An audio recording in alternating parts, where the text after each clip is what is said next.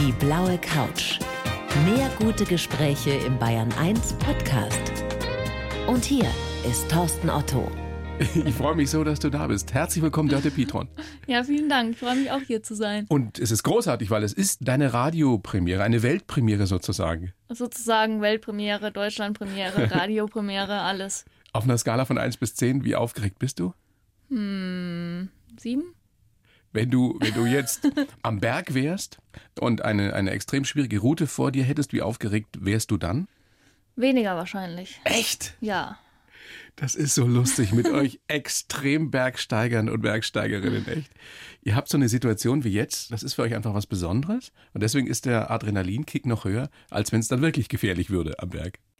Ja, es ist halt eine ungewohnte Situation. Üblicherweise fürchtet man sich vor dem Unbekannten und nicht vor dem Bekannten. Und das Bekannte ist bei mir halt nun mal das Bergsteigen und Klettern und das macht mir weniger Angst. Wäre das heute ein guter Tag zum Klettern? Naja, kommt drauf an. Auf was? Also Sportklettern könnte man, kürzere Routen an einer Wand, aber jetzt am Berg wäre es eher kein so optimaler Tag. Weil zu wechselhaftes Wetter heute? Wechselhaft, ja. Genau. Es regnet ab und zu mal, ab und zu scheint mal die Sonne. Das heißt, euer Beruf besteht auch viel aus Warten auf gutes Wetter. Ja, ja. Also das Wetter und Wetterbericht anschauen ist alles ziemlich essentiell und es kann auch manchmal frustrierend sein. Es gibt ja so Sommer, wo es immer nur regnet. Da sitzt man dann die ganze Zeit da und schaut mit den Füßen. Und macht was? Ja, und checkt den Wetterbericht ein für alle Mal immer weiter, immer weiter und hofft, dass es irgendwann besser wird. Ja, man kann natürlich auch drinnen trainieren oder mal in die Halle gehen zum Klettern oder so, aber für mich ist es einfach nicht dasselbe. Also ich bin gern draußen. Wenn ich jetzt eine gute Wetterfee wäre, also für gutes, perfektes Kletterwetter sorgen könnte, wo wärst du jetzt am allerliebsten? Wo würdest du jetzt gerne klettern? Ja, an der Zugspitze. Ja? An unserem Pfeiler. Wir haben da eine Route erst begangen und da wäre ich jetzt gerne. Im Vorgespräch hast du einen bemerkenswerten Satz gesagt, Dörte. Du hast gesagt, Heimat bedeutet für mich, mich zu Hause zu fühlen und das tue ich am ehesten beim Klettern. Ja, genau. Also es ist überhaupt nicht ortsgebunden. Nee, es ist bei mir wirklich gar nicht ortsgebunden. Dadurch, dass ich auch die letzten Jahre oder fast jetzt schon Jahrzehnte an so unterschiedlichen Orten gelebt habe und eigentlich nie lange, also jetzt über mehrere Jahre an einem Ort fix war. Und deshalb habe ich auch keinen ortsgebundenen Freundeskreis und eigentlich nichts, was mich an irgendeinen Ort jetzt bindet. Alle weltweit verstreut. Ja, genau, weltweit verstreut. Patagonien. Patagonien, also Südamerika, Amerika, Europa hauptsächlich. Mhm. Heimat bedeutet ja auch, dass man an einem Ort ist, zumindest für die meisten von uns, wo man sich sicher fühlt. Ja, wo man keine Angst haben muss, dass einem was passiert. Ist es bei dir am Berg auch so, dass du dich da am sichersten in deinem Leben fühlst? Ja, ich weiß nicht, ob am sichersten, aber es ist ein Ort, wo ich mich sicher fühle, weil ich das Gefühl habe, ich kenne mich da aus. Also ich bin da in einer Umgebung, die natürlich unberechenbar ist gewissermaßen, aber das ist eine Unberechenbarkeit, an die ich mich gewöhnt habe oder die mir bekannt vorkommt. Was ich zum Beispiel ganz schrecklich finde, ist die Vorstellung von einem geregelten Berufsleben, also diese Gewissheit. Ich finde diese Vorstellung schrecklich, so eine Regelmäßigkeit zu haben. Von neun bis um fünf im Büro zu sitzen. Das ja, und auch zu wissen, dass ich das jetzt dann in ein paar Monaten oder gar nächstes Jahr dann auch so machen werden würde. Also die Vorstellung finde ich ganz schrecklich. Also ist Sicherheit gar kein Thema, kein Lebensthema für dich? Das ist ja das, was die meisten Menschen auch anstreben. Eine gewisse Sicherheit im Leben. Ob es die jetzt gibt oder nicht gibt, ist eine ganz andere Geschichte. Aber viele wollen ja Sicherheit. Ja, ich will auch Sicherheit, aber die ist für mich halt anders definiert. Wie würdest du die definieren? Wie würde ich die definieren? Also zum Beispiel Menschen machen mir Angst. Also. das kann ich nachvollziehen. Das geht mir manchmal auch so. Auch jetzt Deshalb, in diesem konkreten Fall. Mache ich dir Angst, Hatte? Naja, so ein bisschen. Bei dir geht's noch. Du schaust jetzt nicht so. Nur so ein bisschen. Okay. Ich kann dir versprechen, ich bin total harmlos. Ja, okay. Ich aber, nehme es zur Kenntnis. Aber das mal jetzt ein bisschen, bisschen ernsthafter zu hinterfragen, warum machen dir Menschen Angst? Ja, das weiß ich nicht so genau, warum mir Menschen Angst machen. Also das ist für mich anstrengend. Kontakt mit Menschen ist für mich anstrengend und deshalb eine sichere Umgebung bedeutet für mich eigentlich auch Leute. Keine Menschen. Ja, keine Menschen oder wenig Menschen, also große Menschenansammlungen oder Partys, wo viele Leute sind, da fühle ich mich generell eher unwohl. Kann ich gut aber verstehen. Ja. Ich bin gerne im Kreis von von Menschen, die ich gut kenne und mit denen ich gern zusammen bin. Also das ist was für mich essentielles für eine sichere Umgebung, so aber also die muss, Sicherheit. Aber die musst du ja auch erstmal kennenlernen. Genau, die muss ich kennenlernen. Das ja. heißt, der erste Schritt muss dann immer von den anderen ausgehen. Naja, nicht unbedingt. Ich bin ja ständig im Kontakt mit Menschen, aber dem ich jetzt auch nicht ausweichen kann, also auch nicht unbedingt ausweichen will, aber es ist für mich anstrengend. Ja, und eine sichere Umgebung ist für mich halt bestimmte Menschen, mit denen ich mich wohlfühle, die ich gut kenne. Und das ist für mich Sicherheit zum Beispiel. Du hast, ähm, Dörte, zehn Jahre lang, glaube ich, im Winter in Patagonien gelebt und im Sommer eben in den Dolomiten. Und seit diesem Jahr hast du einen festen Wohnsitz. Ja. Bist also keine Nomadin mehr, lebst jetzt im wunderschönen Isny im Allgäu. Mhm. Wie hart ist es noch, sich darauf einzustellen, dass du jetzt ja, da bisher fix noch wohnst? nicht. Ich bin da erst seit vier Monaten oder Ach, sagen wir mal viereinhalb. das war ich vorher auch gewöhnt, viereinhalb Monate an einem Ort. Also an einem Ort, ja. Ich meine, natürlich bin ich jetzt auch unterwegs, ja, beim Klettern oder als Bergführerin zur Arbeit bin ich ja jetzt auch nicht ständig irgendwie zu Hause, sondern viel unterwegs. Aber ich hatte halt früher so diese halbjährlichen Wechsel jetzt irgendwie Sommer in Europa und dann wieder Sommer in Südamerika. Von daher ist jetzt die Zeit, die ich mich bisher an einem fixen Ort aufhalte, noch nicht irgendwie länger als das, was ich gewohnt bin. Aber ich bin mal gespannt, also wenn man mir die Frage in einem Jahr nochmal stellt, wie das so ist. Liegt ja auch daran, dass du in einer festen Beziehung jetzt wieder bist. Ja. Dein Freund ist aber auch Kletterer, oder nehme ich mal an? Ja. Ginge das, wenn der mit den Bergen überhaupt nichts am Hut hätte oder nur gerne drauf gucken würde? Wäre eine Beziehung mit so einem Menschen möglich? Ich weiß es nicht, vielleicht. Also ich stelle es mir schwierig vor, weil es halt für mich doch so ein sehr essentieller Bestandteil meines Lebens ist, wo ich auch wenig kompromissbereit bin. Also was das Ausüben angeht. Also ich will das auf jeden Fall machen. Das ist mir total wichtig. Das ist das, wo ich mich wohlfühle, meine Leidenschaft. Und da geht wahnsinnig viel Zeit drauf. Also da geht wahnsinnig viel Energie und Zeit drauf. Und vielleicht wäre das in der Beziehung, könnte ich mir vorstellen, schwierig, wenn jemand was hat, was so viel Raum einnimmt und was der andere gar nicht teilt. Das heißt, in gewisser Weise seid ihr Extremkletterer schon ziemliche Egozentriker, oder? Ja. Und Rücksichtnahme ist manchmal schwierig. Ja, ist wahrscheinlich so. ich weiß nicht, ob die Frage jetzt zu intim ist, aber kannst du dir eine Familie vorstellen? Also ich persönlich habe daran kein Interesse. Und das war bei mir erstaunlicherweise schon immer so. Echt? Ja. Ich habe irgendwie kein Interesse daran, Kinder in die Welt zu setzen. Also es ist jetzt nichts, was mich ja? interessiert oder wo ich irgendwie Lust drauf hätte. Und da diese Welt eh schon eher überbevölkert ist, ist es jetzt auch nichts, wo ich denke, das müsste man jetzt dann trotzdem mal so ausprobieren, auch wenn es einen nicht so wirklich interessiert. Muss auch nicht jeder. Es ist also völlig in Ordnung, also wenn du sowas sagst und dazu stehst. Also damit überhaupt kein Problem. Eine Frage, die mir schon lange auch auf der Seele brennt, weil ich das neulich schon mal gelesen habe. Es gibt, glaube ich, nur zehn oder elf Bergführerinnen in Deutschland. Richtig? Ja, ich weiß gar nicht genau, wie viele es im Moment ja. aktuell gibt. Die und, Zahl wächst. Und über 500 Männer. Bedeutet das, dass die Gleichberechtigung beim Klettern noch nicht angekommen ist? Ja, so allgemein lässt sich das jetzt, glaube ich, nicht sagen, weil die Anzahl Bergführer jetzt nicht repräsentativ ist für die Anzahl Kletterer. Okay, da also ist das, das Verhältnis ja, ein anderes? Da ist ein Verhältnis ein anderes, ja. Wobei es schon so ist, also da muss man jetzt auch unterscheiden, Klettern, Sportklettern, also Klettern quasi nur an Einserlängenrouten, was heißt nur, im Klettergarten oder in der Halle. Ja, da ist mittlerweile das Verhältnis relativ ausgewogen zwischen Männern und Frauen. Und am Berg sieht es anders aus, ne? Und am Berg, also je mehr es Richtung Alpinismus geht, je mehr es Richtung Berg und Eis und Mixed und geht, ist es immer dünner bei den Frauen. Woran liegt es? Ja, das weiß ich auch nicht. Also ich bin ja nicht die, die es nicht macht. Aber du sprichst ja sicherlich mit anderen Frauen auch, die vielleicht Interesse haben, dann sagen, ah, ich traue mich nicht. Ist das der Grund? Dass Frauen da vielleicht vorsichtiger, vielleicht sogar vernünftiger sind? Ich weiß es nicht so genau, ob es wirklich mit Vernunft und Vorsicht zu tun hat oder ob es nicht einfach ziemlich historisch gewachsen ist. Also zum Beispiel in Italien, der akademische Alpinclub in Italien dürfen Frauen immer noch keine Mitglieder sein. Und Unding, auch, oder? Ja, ist ein Unding. Aber es ist einfach historisch so gewachsen und dass Frauen in den Bergen waren, früher, das gab es ja einfach nicht. Oder wenn, dann wurden sie mitgenommen. Und ich glaube, dass einfach so ein historisches Ungleichgewicht, was so lange bestand und jetzt ja erst seit relativ kurzem aufgehoben ist, das dauert sehr lange, bis sich das ausgleicht. Wird ja gerade ein großes Jubiläum gefeiert, das immer wieder auch jetzt in den Medien. 150 Jahre Deutscher Alpenverein. Kannst du dir vorstellen, ich habe mir heute diese Bilder angeschaut, wie die da damals im 19. Jahrhundert geklettert sind? Unglaublich, oder? Ja, ist verrückt. Also mit der Ausrüstung würden wir heute überhaupt nichts mehr hochkommen. Also da wären wir ganz hilflos in den Bergen, wenn man sich anschaut, mit welcher Bekleidung und Ausrüstung die damals geklettert sind und welchen Sicherungsmöglichkeiten und wir heutzutage mit unseren 100.000 Sachen und Risikomanagement zehnfach. Die hatten ja ganz lange auch keine, keine richtigen Seile. Das kam ja auch erst irgendwie 1870 oder so, ne? Ja. Ja, und auch mit dem Anseilen. Ich weiß gar nicht, wann die ersten Klettergurte quasi benutzt und entwickelt wurden. Ja, aber die sind ja früher ohne Klettergurt geklettert. Die hatten ja nur das Seil und haben sich das halt irgendwie so drum gewickelt und ja. einmal irgendwie rum und festgebunden und standen da ohne Gurt in den größten Wänden der Welt. Wenn ich mir das heute vorstelle, dass ich da stehen würde, ohne Gurt und irgendwie über den Gurt mit der Wand verbunden zu sein, da kriege ich es ja schon mit der Angst zu tun. Wie geht's dir, wenn du solche Free-Solo-Kletterer siehst heute?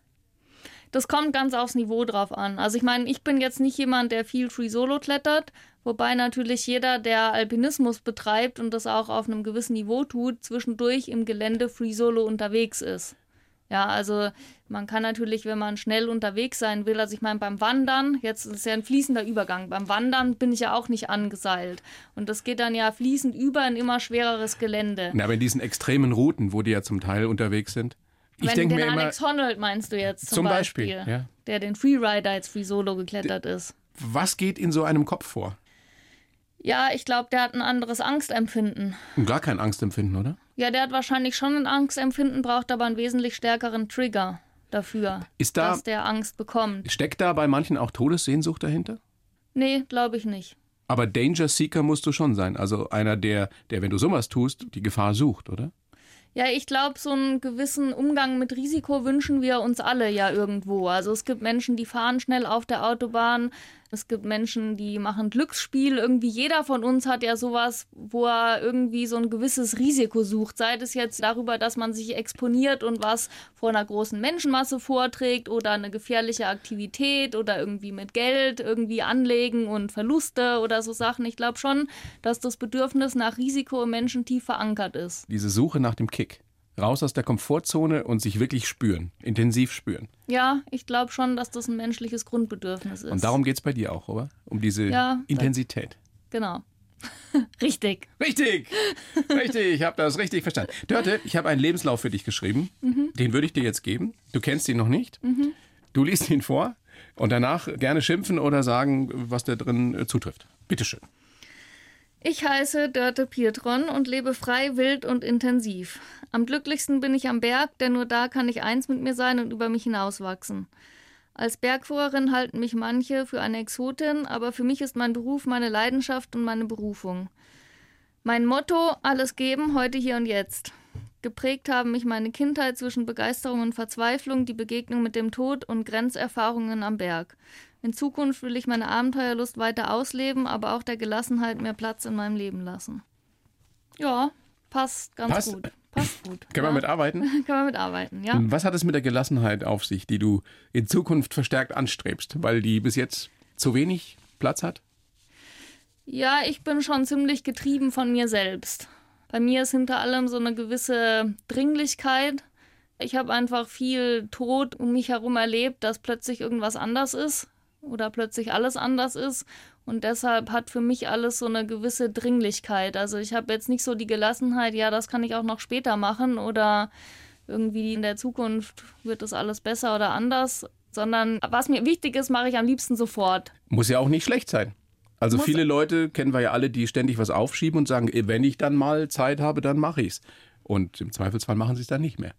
Genau, also es hat auch einen Vorteil, es hat aber auch den Nachteil, dass man ständig so einen gewissen Druck hat, jetzt alles irgendwie machen zu müssen. Und es muss jetzt klappen, weil wer weiß, ob es später nochmal geht. Ja, das baut auch einen Druck auf. Hast du Sorge, dass du nicht alt wirst? Also machst du dir darüber jetzt schon Gedanken? Du bist ja eigentlich mhm. noch in einem Alter, wo, wo das Leben noch, ich will nicht sagen endlos erscheint, aber wo man sich über seine eigene Endlichkeit noch relativ wenig Gedanken macht. Mit 38 bist du, ne? Ja, genau. Ja, doch, ich mache mir da schon Gedanken drüber, wobei es jetzt nicht so eine permanente Sorge ist, oh Gott, mir könnte was passieren, sondern eher, also ich konnte mir noch nie vorstellen, mich selbst in hohem Alter. Ich weiß nicht warum. ich konnte mir das noch nie vorstellen und ich bin mir halt irgendwie sehr bewusst oder es ist, kommt mir nicht unwahrscheinlich vor, dass halt alles plötzlich von einem Moment auf dem anderen vorbei ist, ja, weil mir was passiert oder gesundheitlich und ich das Klettern einfach nicht mehr ausüben kann oder was auch immer. Das habe ich in meinem Umfeld einfach erlebt. Das ist schon relativ häufig vorgekommen und deshalb ist das für mich nicht so was Abstraktes, ach ja, und das passiert mir bestimmt nicht, sondern was relativ Konkretes, was halt dazu führt, dass ich alles am liebsten sofort mache, was mir wichtig ist. Was deiner Erfahrung geschuldet ist, deine Begegnungen eben mit dem Tod. Du warst selber mal ganz nah dran und hast es eben auch bei sehr lieben Menschen erlebt. Gibt es eigentlich Kletteromas? Kletteromas? Ähm, ja, also, also nicht, es gibt schon. 80-Jährige, die noch am Berg sind und die noch relativ einfache Routen klettern? Ja, ja, gibt's auf jeden Fall. Also es gibt Bergsteiger, die uralt werden und bis ins hohe Alter irgendwie immer noch weiter klettern und weiter klettern und weiter klettern und da Spaß dran haben. Klar bringen die jetzt nicht mehr ihre Topleistung, aber die noch erstaunlich fit sind und halt echt relativ schwer klettern. Nee, da hast du doch schon dein Ziel. Ja, habe ich schon mein Ziel, genau. Schöne Vorstellung eigentlich, oder? Ja. Also mit 80 dann immer noch das tut, was man am liebsten tut. Es ist deine größte Leidenschaft, Klettern. Ja. Ist es deine einzige?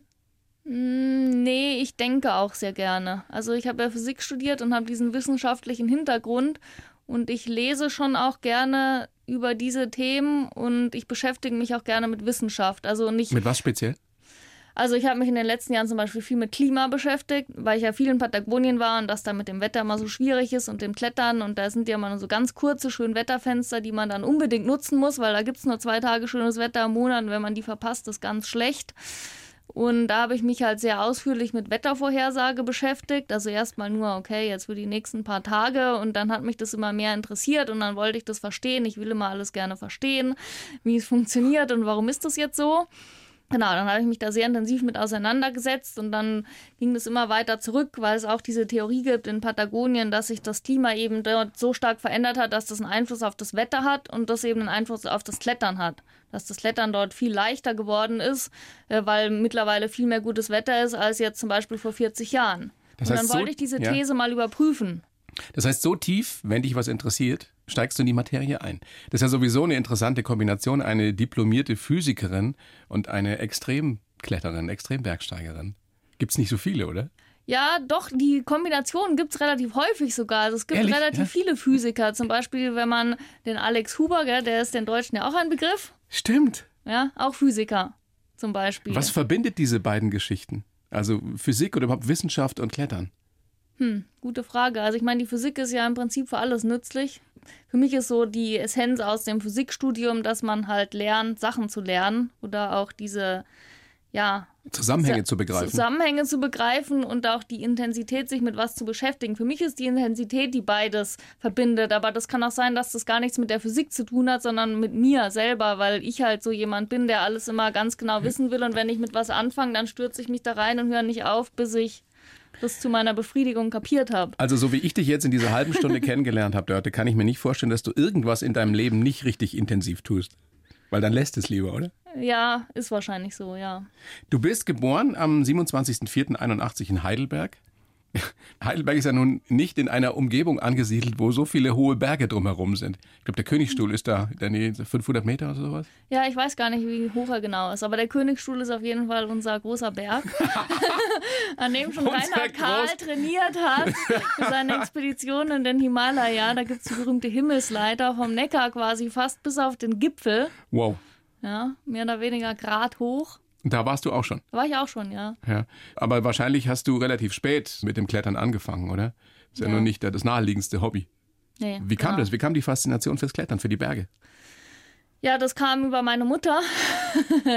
die hat irgendwann angefangen mit den Nachbarn. Wir haben neue Nachbarn bekommen und die sind Skitouren gegangen und mit denen hat sie angefangen, Skitouren zu machen. Und das hat sie total begeistert und sie dachte, das würde mich bestimmt auch total begeistern und hat mich dazu angestiftet, das auszuprobieren. Aber hat sie damit gerechnet, dass es eine derartige Begeisterung auslösen würde? Ich weiß es nicht. Ich müsste sie eigentlich mal fragen. Weißt, weißt du gar nicht? Also, aber du weißt doch sicher, wie deine Eltern Also, dazu glaub- stehen, was du da treibst, oder? Ja, doch, sie findet das schon gut und so. Also ist Aber jetzt sie nicht so, dass sie Angst, denkt, oder? um Gottes Willen, was habe ich getan? Ja. Aber ja, natürlich. Also ihre Freundin weisen sie natürlich auch immer mal wieder darauf hin, dass jetzt irgendwie eine Sendung über irgendwas oder irgendwas ist wieder passiert und dann liest man was in der Zeitung. Das will sie immer alles gar nicht wissen. Aber ja, also ich weiß nicht, ob sie damit gerechnet hat. Sie wusste natürlich, dass ich jemand bin, der sich leicht für was begeistert. Also, dass wenn mich was packt, dass es mich dann richtig packt. Aber dass das so nachhaltig sein würde. Ich meine, du warst ja schon 18 damals, oder? Als das losging. Ja, also mit den Skitouren habe ich ein bisschen früher angefangen. Da war ich vielleicht 17. Das war so irgendwie die letzten Jahre in der Schule. Und dann, als ich mit den Skitouren angefangen habe, der, mit dem ich da unterwegs war am Anfang, der hat mich dann auch mal mitgenommen zum Klettern. Und mit dem Klettern habe ich dann halt so ein, zwei Jahre später angefangen. Du bist relativ schnell dann sehr, sehr gut geworden. Du musst trainiert haben wie eine Wahnsinnige. Ich habe gar nicht trainiert, aber es Bitte? hat mir halt, ja, ich habe nicht trainiert in dem Sinne, dass ich irgendwas Spezielles jetzt gemacht hätte. Kein Training. spezielles war- Krafttraining, Nein, nichts? überhaupt nichts. Nee, nee, habe ich. Hab ich Beweglichkeit? Nee, habe ich so nichts Spezifisches gemacht. Nee, nee, ich habe nur diese Aktivität ausgeübt. Du hast nur geklettert. Ich bin also was ist nur- nur, aber du bist nur in ja, die Berge ich bin gegangen. nur Skitouren und Klettern gegangen. Also ich bin habe einen ungewöhnlichen Weg da eingeschlagen, weil normalerweise fängt man ja irgendwie die Halle das Klettern an, dann geht man langsam raus und dann macht man langsam längere Touren und dann geht man mal irgendwie an den Berg. Bei mir hat das andersrum angefangen. Ich bin quasi erst an den Berg gegangen und dann habe ich das draußen klettern angefangen und dann, wenn man im Winter draußen nicht klettern konnte, bin ich auch mal in die Halle gegangen. Also es war quasi andersrum. Leute, die sich besser auskennen mit dem Klettern als ich, wenn du denen das erzählst, wie reagieren die? Ich meine, du musst ein Wahnsinnstalent sein, oder? Du kletterst Naja, ja zum Teil die schwierigsten Routen. Ja, wobei in den letzten Jahren habe ich jetzt schon ab und zu mal trainiert. Am Anfang habe ich gar nicht trainiert. Und ich habe dieses, naja, Du es ist sitzt da ja und so, strahlst mich an und sagst mir, ich habe gar nicht trainiert.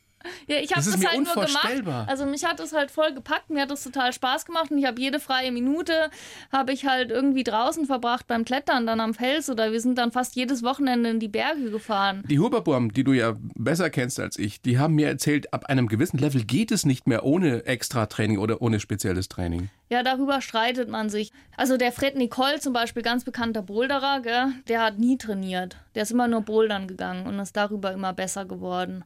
Jetzt bei mir habe ich schon das Gefühl, dass ich dann gerade beim Sportklettern so an meine Grenze gestoßen bin, Aber wenn, wenn, ich jetzt einfach nur klettern gehe und sonst gar nichts mache. Also da habe ich jetzt schon auch angefangen zu trainieren, wobei das ziemlich unspezifisch ist. Was das heißt, da du konntest von Anfang an zum Beispiel da an einem Finger irgendwo so hängen. Nee, an einem Finger. Ich kann auch jetzt nicht an einem einzigen Finger hängen. Muss man das nicht können? Ich kann an zwei einzigen Fingern. Naja, gut, zwei einzige Finger. An zwei Fingern. Der Fabi in der Regie, mein Techniker, der klettert ja auch ganz gut. Kannst du dir das vorstellen? Wir haben auch lange nicht trainiert. Wir haben das erst später. Du warst ja auch kein Weltklasse-Kletterer. ja, irre. Also ich bin fasziniert. Naja, es ist ja so, wenn man eine neue Aktivität anfängt, da steigert man sich ja erstmal total schnell, ohne jetzt irgendwie großartig zu trainieren. Also das ist ja klar. Das ist eigentlich bei jeder neuen Aktivität so. Und dann irgendwann wird es immer weniger. Und dann hilft es halt dann schon spezifisch zu trainieren, irgendwie, ja. Jetzt hast du das gemacht über Jahre, bist immer besser geworden und warst wirklich auf sehr hohem Niveau schon. Und dann hast du etwas erlebt, was ja ein einschneidendes Erlebnis war, mit Sicherheit in dem Leben jedes Menschen und für dich dann auch speziell. Dein damaliger Freund ist gestorben beim Klettern, weil er in eine Lawine geraten ist. Das heißt, er konnte nichts dafür.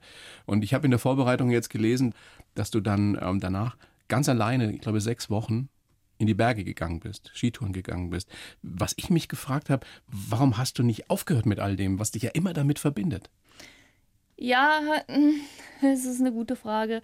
Also ich habe natürlich darüber auch intensiv nachgedacht und für mich ist es einfach so, also es ist ja nichts Neues, dass solche Unfälle passieren. Ja, also das wusste ich ja vorher auch schon. Nur hat es halt diesmal mich relativ nah betroffen, sehr nah. Und das war eine extrem schmerzhafte Erfahrung. Und ja, das ist leider bei dieser Aktivität so. Also es ist leider eine Aktivität, die mit sehr hohem Risiko kommt. Und da hat sich bei mir die Wahrnehmung über die Jahre auch verschoben. Ich dachte am Anfang immer, ja, wenn man da vorsichtig ist und so, da kann man das Risiko schon noch ziemlich gut kontrollieren. Und mir ist einfach klar geworden über die letzten, naja, sagen wir mal jetzt mittlerweile fast 20 Jahre, also, dass wenn man diese Aktivität auf hohem Niveau ausübt und einfach relativ viel betreibt, dann ist das mit einem großen Risiko verbunden. Wie lange hat es gedauert, bis dir klar war, du wirst trotzdem weiter in die Berge gehen? Das war mir sofort klar. Ja? Ja. Was würde mit dir passieren, Dörte, wenn du nicht mehr klettern könntest? Und du standest ja selbst mal vor dieser Situation 2007, also zwei Jahre später dann, hast du ähm, eine Lungenembolie gekriegt, was du auch erst relativ spät gemerkt hast. Und das war spitz auf Knopf, ne? ob du überhaupt überlebst. Aber du konntest ein Jahr lang, glaube ich, nichts mehr machen. Wie waren die Gedanken da? Was wäre mit dir passiert, wenn du nie wieder hättest klettern können? Wahrscheinlich hätte ich mich auf irgendwas anderes gestürzt. ich meine, klar, ich mache mir da immer mal Gedanken drüber. Man kann sich auch mal verletzen oder dann halt mal eine Zeit lang nichts machen können. Ich denke, ich würde mir was suchen, was meinen Kopf beschäftigt. Also ich würde mich in irgendein wahrscheinlich wissenschaftliches Thema stürzen. Wieder als Physikerin arbeiten oder überhaupt als Physikerin arbeiten? Ja, zum Beispiel. Also es ist jetzt nichts, was ich mir nicht vorstellen kann. Ich kann mir zwar das mit dieser Regelmäßigkeit und diesem Berufsleben, das ist was, was bei mir ein total Das, das kommt mir ganz schrecklich vor, das kann ich mir gar nicht vorstellen. Das spürst aber, du körperlich, ne? Ja, wenn das spüre ich nachdenkst. körperlich. Das macht mich ganz verrückt. Also ich habe das Gefühl, da werde ich gefesselt. Also das ist was, wovon ich mich befreien will. Ich kann es gar nicht ertragen, diese Hast du das nie gemacht? Nee, das habe ich ein nie Praktikum gemacht. oder so in einem Büro? Oder bei einer Firma? Nee, Nie? also ich habe natürlich im Studium, da war ich ja auch irgendwie in der Uni regelmäßig, aber das Studium, als ich damals studiert habe, war noch ziemlich frei, da gab es eigentlich wenig Pflichtveranstaltungen, auch in der Diplomarbeit, da habe ich an meinem Projekt alleine gearbeitet, dann habe ich halt mal zwei Wochen sau viel gemacht und dann zwei Wochen war ich nicht da und war in den Bergen. Also ich habe kein Problem damit, viel zu arbeiten, aber, Aber du musst frei sein. ja, Also Freiheit ist essentiell für dich? ja. Kannst du beschreiben, was in diesen Momenten passiert, wenn du am Berg bist und bist wirklich am Limit und bist ganz bei dir? Also wie sich das anfühlt? Ja, da kommt irgendwie alles so zusammen. Man hat so das Gefühl, das passt plötzlich alles. Also es ist. Ähm, Man ja, vergisst die Zeit? Ja, man vergisst die Zeit, man vergisst alles. Ich bin dann nur ganz in dem Moment und halt ganz bei dem, was ich gerade mache. Also da gibt es dann überhaupt keinen anderen Gedanken. Das ist so, als ob man sich selber auflöst und in der Aktivität aufgeht irgendwie. Wie fühlt sich das danach an, wenn du so eine extrem schwierige Route geschafft hast? Wie zum Beispiel am, am Cerro Torre in Patagonien? Das ist in dem Moment ist das total schön und befriedigend, aber ich bin jemand, der dann immer relativ schnell, also so das abhakt.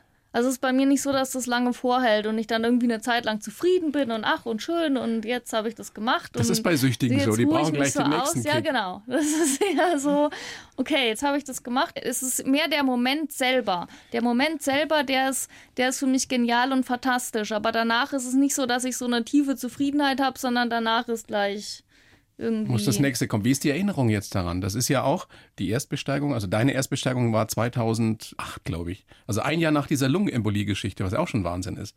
Wenn du daran denkst, wie fühlt sich das an heute? Also an die Besteigung. Ja, ich erinnere mich quasi, wie ich das damals gefühlt habe.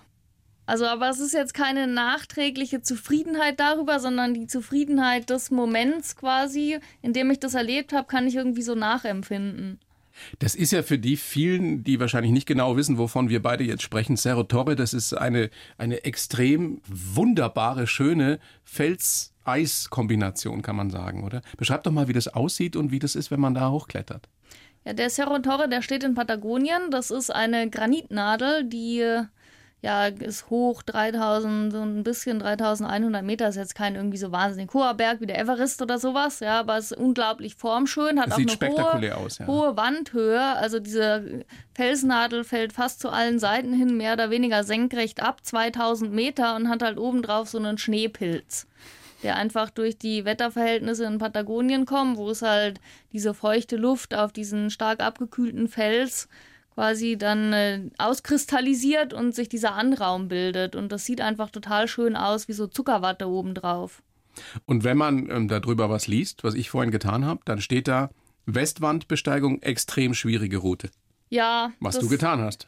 extrem schwierig ist immer relativ zu allem Möglichen. Also für die allermeisten unter uns völlig unmöglich. Für dich extrem schwierig oder hast du schon was Schwierigeres auch bestiegen? Hm, na, also von der reinen Kletterschwierigkeit her war das jetzt keine meiner schwersten Routen. Es ist halt was beim Cerro Torre so das Ganze so schwierig macht, ist halt insgesamt die Wetterverhältnisse in Patagonien, dass man halt nur sehr kurze Wetterfenster hat und die sehr selten sind. Das heißt, man hat also wenig Möglichkeiten, es überhaupt zu versuchen. Dann ist der Zustieg relativ lang. Man braucht schon mal irgendwie anderthalb Tage, bis man mal da ist und überhaupt losstarten kann und man muss ja auch wieder zurück. Wie lange braucht man da hoch? Also wie lange hast du da hoch gebraucht? Wir haben einen Tag gebraucht. Wir sind morgens früh los, also wir sind quasi erst zugestiegen. Äh, dann mussten wir einen Tag schlechtes Wetter aussitzen in der Schneehöhle und dann sind wir an einem Tag hoch und bei uns war es so, was ja am Cerro Torre ganz unterschiedlich ist und extrem die Schwierigkeit beeinflusst, ist, ob diese letzte Seillänge durch den Schneepilz auf dem Gipfel, ob die schon geklettert wurde in dem Jahr oder nicht. Weil wenn die noch nicht geklettert wurde, dann muss man da einen Tunnel durchgraben, weil es ist so 60 Meter ungefähr, so leicht überhängender Schnee und das ist halt nicht fest. Also da kann man nicht drin sichern oder so. Also das ist kein Eis, das ist Das wirklich ist kein Schnee. Eis, das ist Schnee, der da so hingebappt ist. Und das ist halt einfach, ja, dadurch, dass das halt nichts Solides ist, kann man da halt weder gut dran klettern, noch kann man es gut absichern. Und um diesem Problem aus dem Weg zu gehen, gräbt man da halt einen Tunnel durch. Das heißt, man gräbt unten halt so rein und dann quasi die 50 Meter senkrecht hoch und kommt oben wieder raus. so ungefähr. Und das ist natürlich wahnsinnig viel Arbeit. Ich kann mir das annähernd vorstellen. Ja. Dass es völlig, völliger Wahnsinn ist. Und dann hast du das geschafft und stehst da oben und hast du einen Sinn dann für den Ausblick? Ja, äh, auf jeden Fall. Ich habe dann einen Sinn für den Ausblick. Was siehst du von da oben? Ja, genial. Da sieht man das Inlandeis in die eine Richtung, also so riesige Eisflächen und dann hinten halt schneebedeckte Berge und das ist, also es ist wahnsinnig weitläufig da. Und es ist einfach dieser Kontrast auf der einen Seite das Inlandeis, überall nur Schnee, Schnee, Schnee und auf der anderen Seite sieht man auf die Steppe raus, die patagonische Steppe, da ist eigentlich alles irgendwie so braun-gelb. Und der Cerro Torre steht genau auf der Grenze. Also da sehe ich halt gegenüber den Cerro Fitzroy, auch ein sehr beeindruckender Berg. Und der Cerro Torre war mein erster Berg in Patagonien. Und dann sieht man quasi die ganzen anderen Berge ringsrum. Dann denke ich schon, oh, das schaut alles super aus. Will ich auch unbedingt hoch. In dem Moment schon. Jetzt st- stehst du da oben und genießt es äh, kurzfristig und weißt aber auch gleichzeitig, du musst wieder runter. Ja. Und im Zweifelsfall ist das mindestens genauso anstrengend, oder? Genau. Also bei uns Boah. war das auch in der Tat, ähm, es war nämlich sehr warm an dem Tag. Und das Problem, wenn es da sehr warm ist, ist mit diesem Schnee da, der fällt dann nämlich ganz gerne runter, wenn da die Sonne drauf knallt. Und das ist ja eine Westwand, ne? Da ist also Nachmittagssonne. Und wir waren dann halt am späten Nachmittag auf dem Gipfel, nachdem wir da stundenlang, wir waren insgesamt zu sechst unterwegs und haben uns halt beim Graben abgewechselt. Das hat aber mehrere Stunden gedauert. Ich glaube, fünf Stunden haben wir da gegraben. Und dann waren wir halt am späten Nachmittag oben. Dann war es sehr warm. Wir haben dann beschlossen, nochmal zu bivakieren eine Nacht. Quasi eine Seillänge unterm Gipfel, weil es uns zu gefährlich war, Bivakieren abzuseilen. heißt? Bivakieren heißt halt einfach sich hinlegen und äh, schlafen, soweit es möglich ist und warten, bis die Nacht rum ist. Wo legst du dich da hin? In den Schnee. Wir haben uns halt, wir haben halt so ein bisschen im Schnee darum gestapft, um es einigermaßen eben zu machen. Und wir hatten aber keinen Schlafsack dabei und nix, also es war ziemlich kalt. Ihr hattet nicht mal einen Schlafsack Nee, wir hatten dabei? keinen Schlafsack dabei, wir hatten nur einen Kocher und haben dann halt immer so halt Wasser heiß gemacht mit dem Kocher und dann die Plastikflasche so umarmt, quasi Plastikflasche in die Daunenjacke. Und dann hat das eine Stunde ungefähr warm gehalten, dann haben wir es wieder erwärmt im Kocher und so ging das die ganze Nacht, bis es halt kalt genug war, dass wir weiter abseilen konnten. Verrückt, verrückt, verrückter Dörte. Das ist, also, wieso macht man das? Ja, Also ich, gerade solche extremen Geschichten dann. Ja, für mich wegen der Intensität. Also ich mag intensive magst frieren. Ja, frieren, also nicht unbedingt frieren. Ich friere eigentlich ungern. Ich friere aber andauernd. Also es ist so, ich mag intensive Gefühle auch. Also so ein Erlebnis bleibt einem ja, jeder erinnert sich, glaube ich, an die Erlebnisse, die mit intensiven Gefühlen verbunden sind und nicht Absolut. an das, was man halt so nebenbei gemacht hat.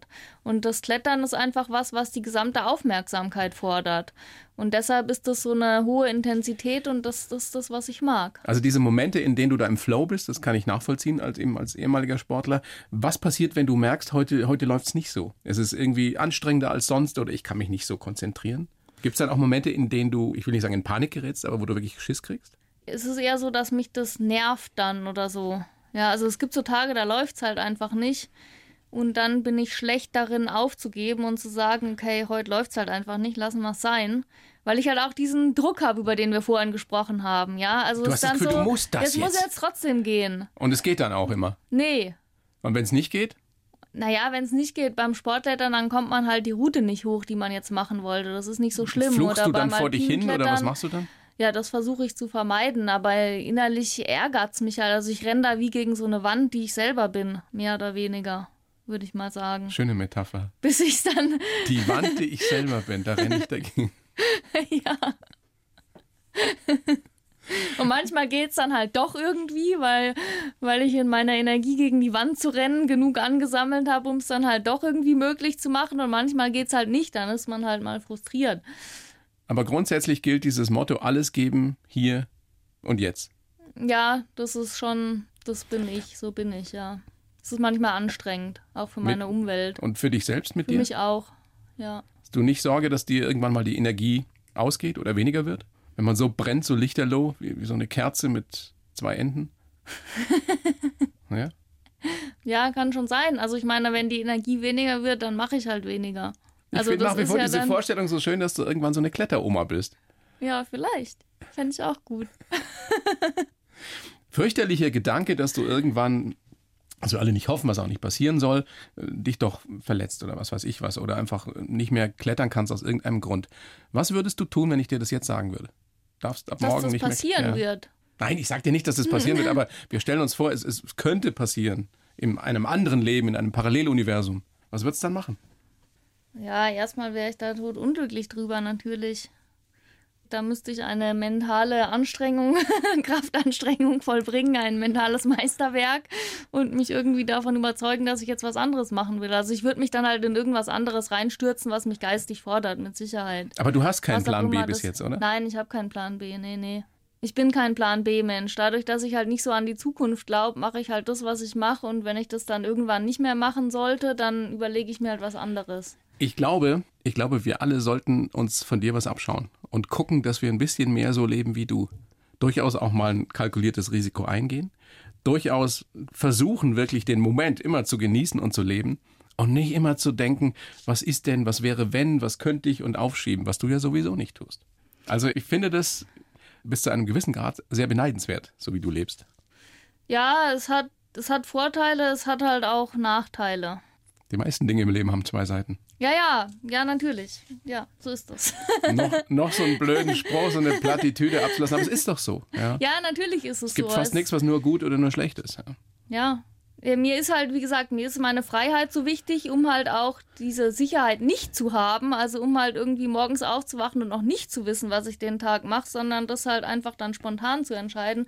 Also es ist mir total wichtig. Andererseits ist es halt so, wenn es mal nicht läuft, aus irgendeinem Grund, weil man halt mal verletzt ist, muss ja gar nichts Schlimmes sein, aber jetzt Eben. tut da mal der Finger weh oder keine Ahnung, mal ist eine Scherbe getreten, kann ich laufen oder was auch immer dann hat man halt auch nichts, was einen so weiterzieht, ja, wie wenn ich jetzt irgendeinen Job hätte, wo ich dann trotzdem hingehen muss, so, dann ist man beschäftigt, jemand beschäftigt einen, sondern ich muss mich immer selber beschäftigen. Ja, also und wenn das halt mal meine normale Beschäftigung, also das, was ich jetzt eigentlich gerne machen würde, nicht läuft, dann muss ich mir irgendwas anderes überlegen, das ist halt anstrengend. Also Aber du kann würdest was finden. sein. Ja, natürlich ist es anstrengender so, als wenn du äh, ein geregeltes Leben hast, wie die meisten von uns. Das ist vielleicht einfacher, aber auch nicht so intensiv bei den meisten. Ja. Wenn dein Vater, der ja relativ früh gestorben ist, wenn der uns jetzt gerade zuschaut oder wenn der dir generell zuschaut beim Klettern, bei dem, was du am liebsten tust, was glaubst du, wa- was würde der sagen dazu? Ich glaube, der könnte das sehr gut nachvollziehen, weil ich den Eindruck habe, dass ich ihm ziemlich ähnlich bin. In meiner Art. Mein Vater war auch jemand, der alles halt vollständig gemacht hat, der halt, wenn er was gemacht hat, hat er das halt richtig gemacht und hat halt da alles gegeben, um das zu machen und war auch jemand, der ja eine Leidenschaft hatte und also leidenschaftlich gelebt hat, würde ich jetzt mal sagen. Also es ist jemand, der hat wahnsinnig viel Höhen und Tiefen erlebt und es ist schon, ja, ich glaube, der könnte das gut nachvollziehen. Wäre der stolz auf dich? Ja, mit Sicherheit. Auch das ist eine schöne Vorstellung. Ja. Dörte, ich wünsche dir auf jeden Fall, dass du noch äh, lange, lange kletterst, dass du irgendwann wirklich eine Kletteroma bist. Möglichst viele Kicks noch und ein bisschen mehr Gelassenheit, was du dir ja selber wünschst. Ja? Dankeschön. Vielen herzlichen Dank für das Gespräch. Danke auch. Hat mir Spaß gemacht. Mir auch, danke. Die blaue Couch, der Bayern 1 Talk als Podcast. Natürlich auch im Radio. Montag bis Donnerstag ab 19 Uhr.